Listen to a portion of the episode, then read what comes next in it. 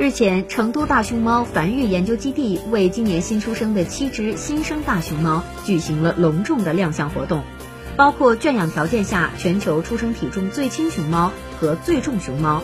熊猫宝宝和苹果排列出了数字七十，寓意对中华人民共和国成立七十周年的美好祝福。活泼好动的大熊猫宝宝聚集在一起，无拘无束地撒着欢儿，现场氛围热闹而且喜庆。今年，成都大熊猫繁育研究基地创造了两个全球之最：海龟大熊猫阿宝产下全球出生体重最重的人工圈养大熊猫龙凤胎，出生体重都达到了两百克以上；大熊猫成大产下了全球出生体重最轻的大熊猫幼崽成浪，仅有四十二点八克，脱水后仅为三十七点九克。